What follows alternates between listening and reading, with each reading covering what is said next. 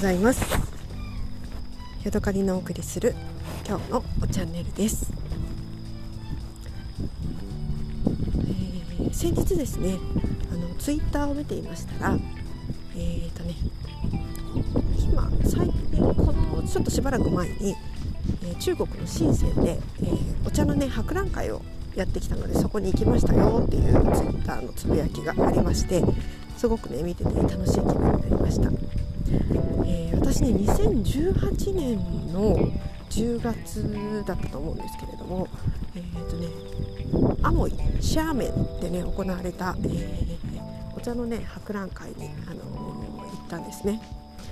でそれがすごく楽しかったので今日はその話をね思い出を話したいと思います。えーとね、私はその旅行で、えーとねまあ、1週間か10日間ぐらい。10日じゃなかったかな、まあ、1週間ぐらいあの中国に行きました。えー、アモイはね、あのアモイとそれから長州っていうところをね2つ、あのえー、目的地として出かけました。でですね、えーと、直接その長州だったりアモイに行く飛行機ではなくて香港から入ったんですね。香港に入ってでそこから、えー、深センに行ってで深センで高速鉄道に乗って、えー、まずね長州に行きました。で長州で行った後アモイに行って、えー、アモイを観光してまた、えー、香港に戻って帰ってくるっていうそんな感じでねあの動いたんですけれども、えー、最初のね大きな目的は、えー、長州に行くことでした。なぜならば私は、えー広東省で作られる鳳凰炭素というウーロン茶がもうすごく大好きだからなんですけれども、えー、ちょっとね調べていたら、えー、アモイにもアモイで、えー、お茶の博覧会がね行われるっていうことが分かったのでこれは行くしかないなと思ってで2つね目的地を2つにして、えー両方訪れることにしました、えー、まずね、あの、ちょっと長くなっちゃうから2つには分けて話した方がいいのかもしれませんけれどもまずね長州に行った時のお話をしたいと思います、えー、長州には、えーと、深センから高速鉄道に乗って、えー、向かいました。茶尾線というのかな？っていう駅まで行ってそこから、えー、バスに乗り換えてえー、長州の市街地まで結構ね1時間ぐらいかかったのかな、えー、行きました。でねあのちっちゃい可愛いね新しいゲストハウスがあったのであの旧市街の中にあるゲストハウスにあのドミトリーに泊まりました。お客さんはねあんまりいなくて、えー、4人部屋かな？6人部屋だったんですけど私がほぼ1人であの住んでいるようあの泊まっているような感じでした。夜中にね猫ちゃんがあの私の部屋に入ってきてねずっと出ていかなくて。かといってなんか鍵も閉めれないしどうしようみたいな感じでね困ったのがいい思い出です。でその、えー、ゲストハウスのねそあの窓から外を見ると、えー、古い街並みのねあの古い屋根とかがずっと連なっているのが見えてなんかあの雰囲気があってねすごく眺めがいいというとあれなんですけどもなんかあの雰囲気のいいゲストハウスでした。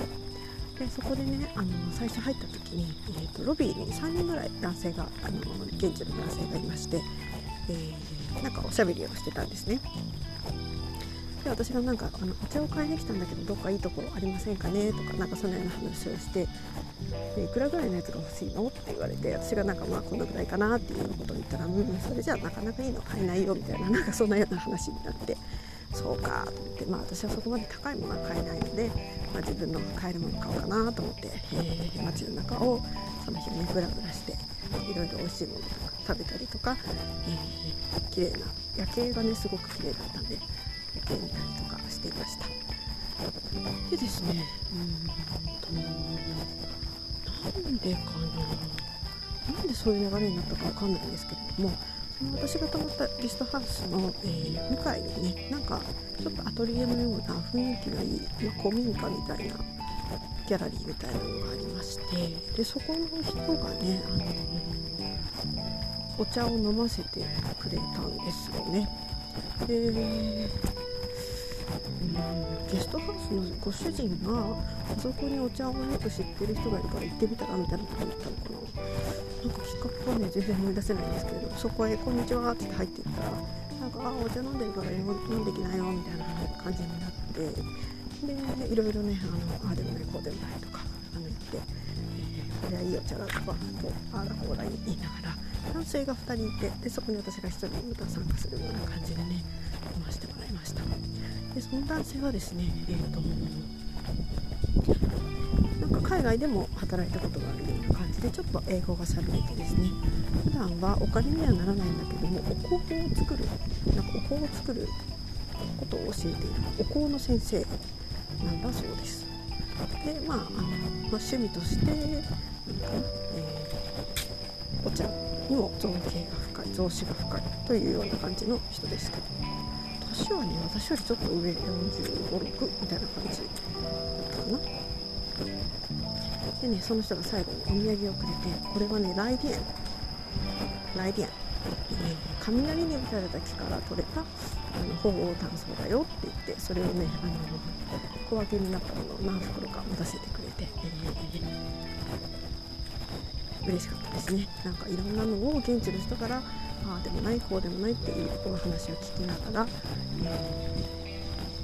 ね、別にお店でもないので本当にその人の趣味の世界で飲ませてもらってしかもねあのなんか